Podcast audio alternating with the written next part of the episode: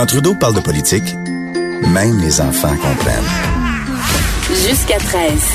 Vous écoutez Trudeau le midi. En vacances. Toujours dans euh, cette émission, euh, ben, semaine spéciale parce que Jonathan Trudeau est en vacances, vous l'avez compris, il sera de retour euh, la semaine prochaine. Je serai là pour la semaine Vincent Dessureau.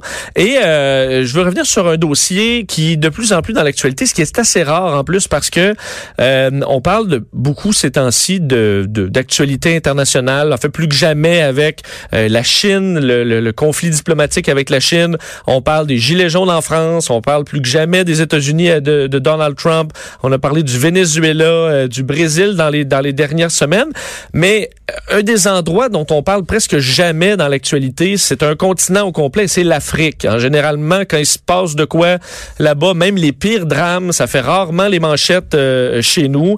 on, c'est un du continent qu'on suit très peu alors qu'il se passe des choses très importantes. Là, ça prend de la place dans l'actualité parce que on a une québécoise qui est disparue au Burkina Faso euh, dans les dernières semaines. On a vu une série euh, ben, de, de, drames touchant des Canadiens. Il faut peut-être rappeler en janvier 2016, ça commence un peu là dans les dernières années, six Québécois tués dans euh, une attaque de commando djihadistes. Ça avait fait Simon, une famille de Beauport qui avait été décimée. En août 2017, deux Canadiens également qui meurent dans un attentat dans le pays. Et là, plus près de, ben, plus près de nous, euh, dans le temps, décembre dernier, Edith Blais, 34 ans qui disparaît. On n'a toujours pas de ses nouvelles. Et en janvier euh, dernier, il y a quelques semaines à peine, le Canadien euh, Kirk Woodman enlevé. On retrouve son corps dans le pays. finalement, alors une histoire qui se termine tragiquement dans un pays qui, pour bon ceux qui ne le savaient pas, était un pays plutôt sécuritaire il n'y a pas si longtemps. Un pays où il faisait, ben, fait qu'il faisait bon visiter. On envoyait d'ailleurs plusieurs jeunes, des gens qui voulaient s'impliquer, entre autres, euh, dans la coopération internationale, à aller euh, donner un coup de main là-bas, un peuple sympathique, accueillant, qui même dans certains cas euh, était capable de mixer les religions, même dans une même famille. Que s'est-il passé dans ce pays-là qui aujourd'hui se déchire et est à éviter carrément comme la peste? Le Canada vous dit d'ailleurs de pas aller au Burkina Faso pour presque aucun prétexte, alors a des compagnies canadiennes, des minières qui y sont installées et qu'il y a des centaines de Canadiens qui habitent au Burkina Faso pour parler de la situation difficile là-bas. Euh, il est chercheur postdoctoral à l'Université de la Floride. Euh, Frédéric Mador est en ligne. Bonjour, Monsieur Mador. Bonjour. Vous allez bien? Oui, très bien, merci. Bon, expliquez-nous, je, je, je, me suis pas trompé en disant que le Burkina Faso a été, il y a quelques années à peine, un endroit euh, à visiter, un peuple sympathique, un endroit relativement sécuritaire. Et en quelques années, euh, la situation a radicalement changé. Parlez-nous un peu de ce qui s'est passé dans les dernières années pour nous amener là. Oui, ben si, je présente rapidement un peu le, pays pour euh, vos auditeurs, le Burkina Faso, généralement, c'est peu connu. Donc, effectivement, c'est le pays a été longtemps épargné par les groupes armés qui sévissaient dans le, Sahel, mais justement de plus en plus confronté aux attaques terroristes. Un, pays en Afrique de l'Ouest d'environ 20 millions d'habitants. Euh, c'est un pays qui est très pauvre. Le pays se classe parmi vraiment les tout derniers au monde euh, au niveau de l'indice de développement humain.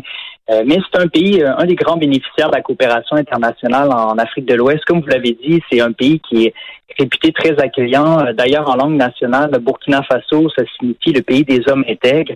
Et puis, comme vous l'avez dit, souvent, c'est un pays qui était présenté comme un modèle de coexistence pacifique entre les religions euh, on parle à peu près de 60% de musulmans, 23% de chrétiens. Donc, il y avait, il y a, quand même une très bonne entente coexistante entre les religions.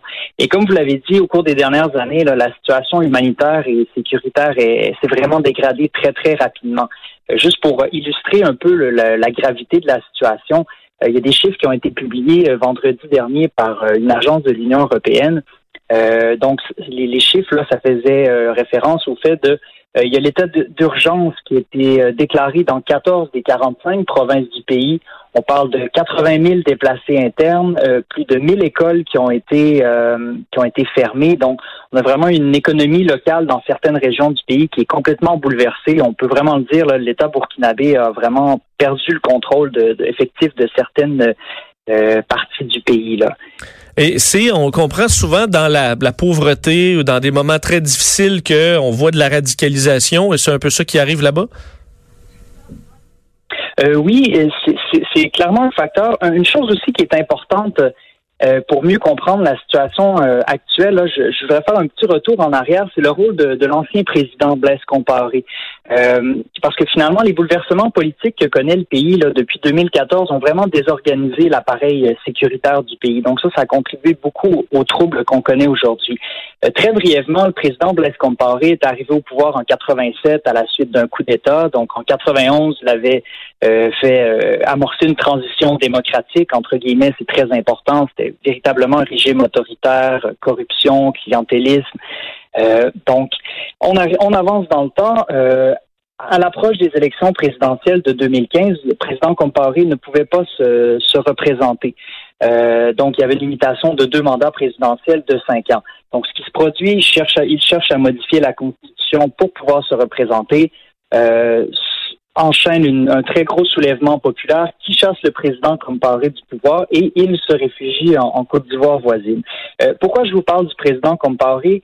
C'est que euh, ce président-là euh, entretenait des rapports avec des organisations terroristes de, de, la région, de l'Afrique de l'Ouest. Donc, il a vraiment, tout au long de son pouvoir, du temps qu'il était au pouvoir, il a vraiment bien joué ses cartes pour se présenter comme un allié incontournable pour les Occidentaux, notamment la France et les États-Unis. Euh, pourquoi je vous dis qu'il y avait beaucoup de liens étroits avec des groupes et des leaders djihadistes la, de la région, c'est qu'à partir du tournant des années 2010, ce président-là a vraiment joué un rôle clé dans la négociation pour la libération de plusieurs otages occidentaux qui avaient été enlevés dans la région, notamment au Mali et au Niger. Euh, même en 2012, il avait envoyé un de ses responsables au nord du Mali pour obtenir la libération du, euh, du otage suisse. Et puis donc, ce, tout au long, il y a eu un conflit au Mali voisin aussi en 2012 et entre 2012 et 2015.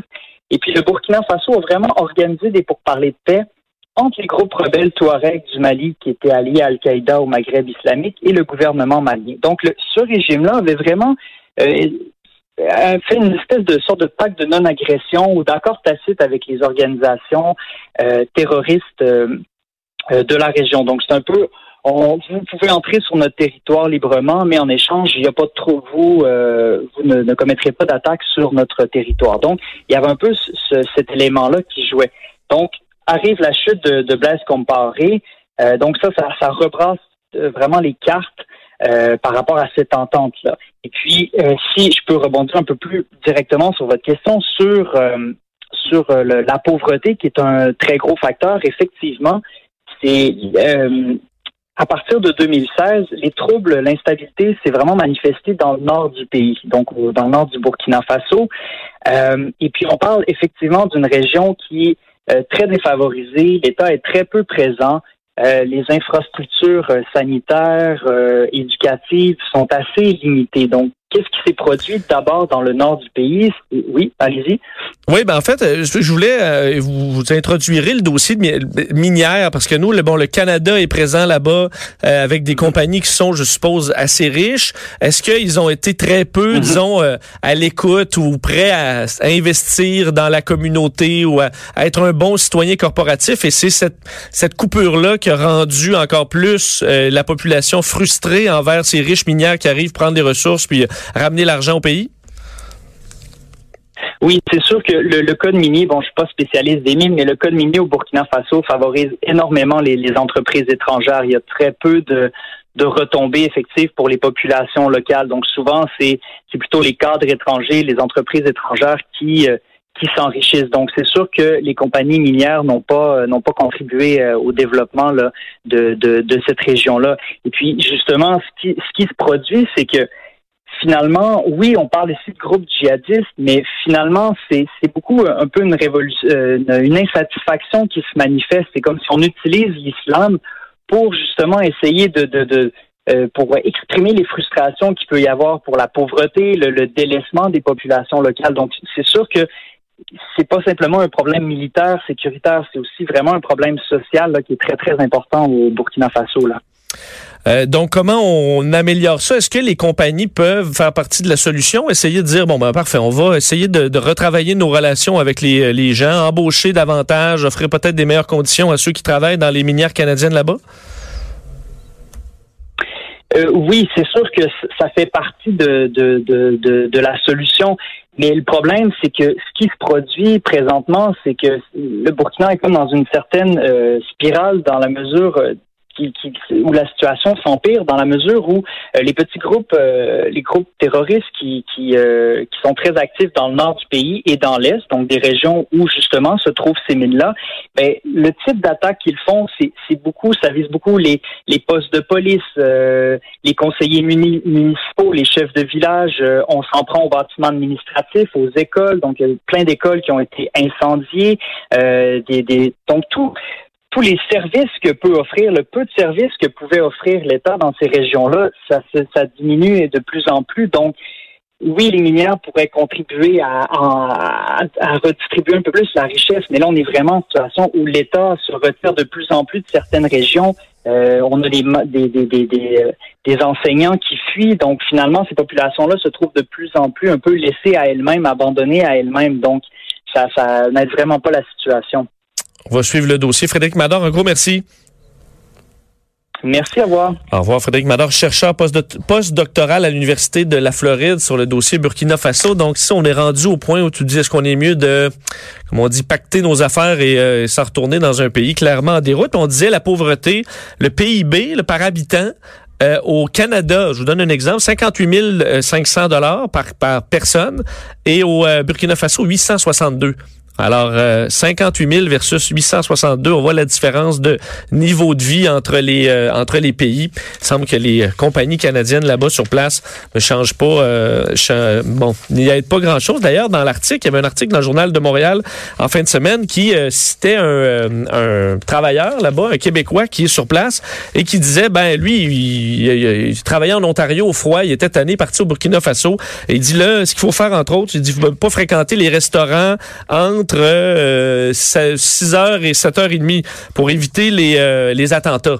Donc, je sais pas si c'est rendu là. Finalement, le froid, c'était peut-être un peu moins pire que la situation là-bas. On fait une courte pause. On revient sur le dossier euh, de la déclaration de revenus unique. En voulez-vous une? Ben, vous en aurez probablement pas. On va l'expliquer pourquoi au retour.